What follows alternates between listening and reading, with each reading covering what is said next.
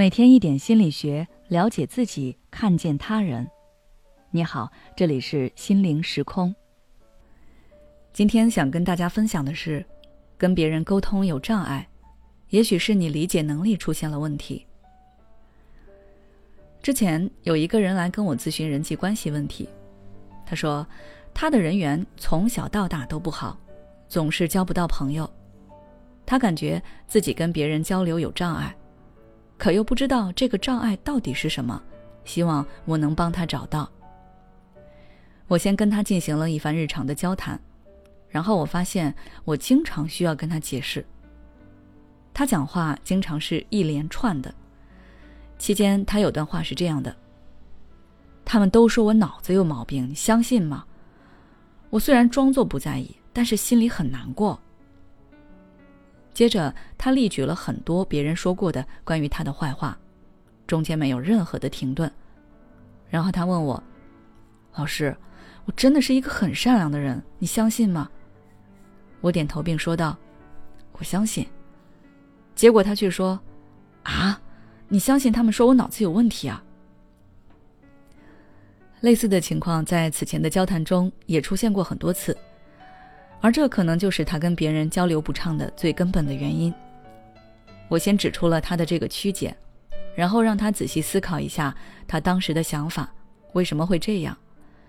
他沉默了一会儿后告诉我说，他脑子里一直在想别人是怎么说他的。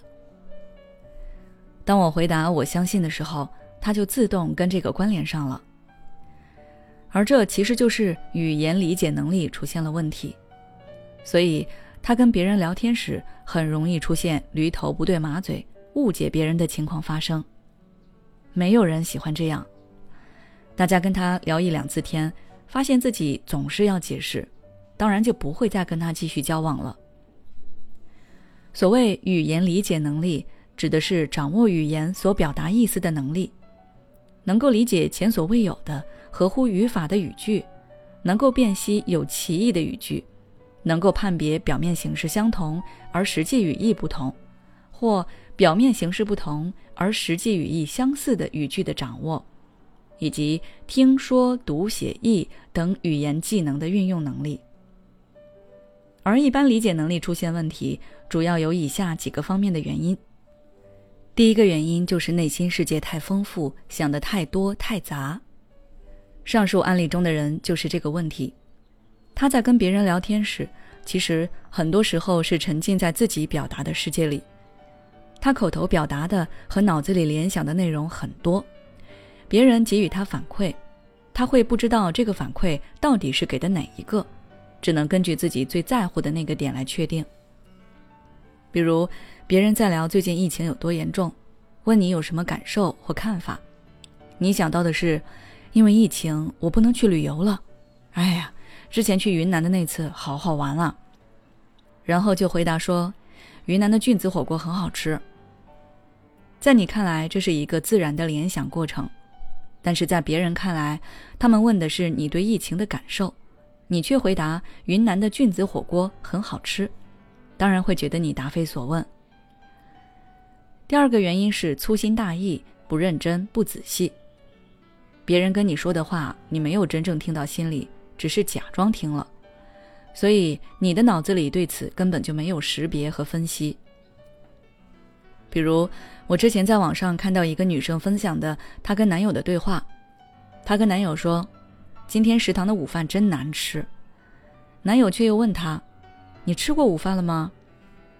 像这种就是耳朵听到了，眼睛看到了，但是大脑却根本就没有编码分析，所以才会出现这种说蠢话的情况。第三个原因就是认知不够。人在交流时，除了正常的叙述，还会有反讽、暗示等其他表达方法。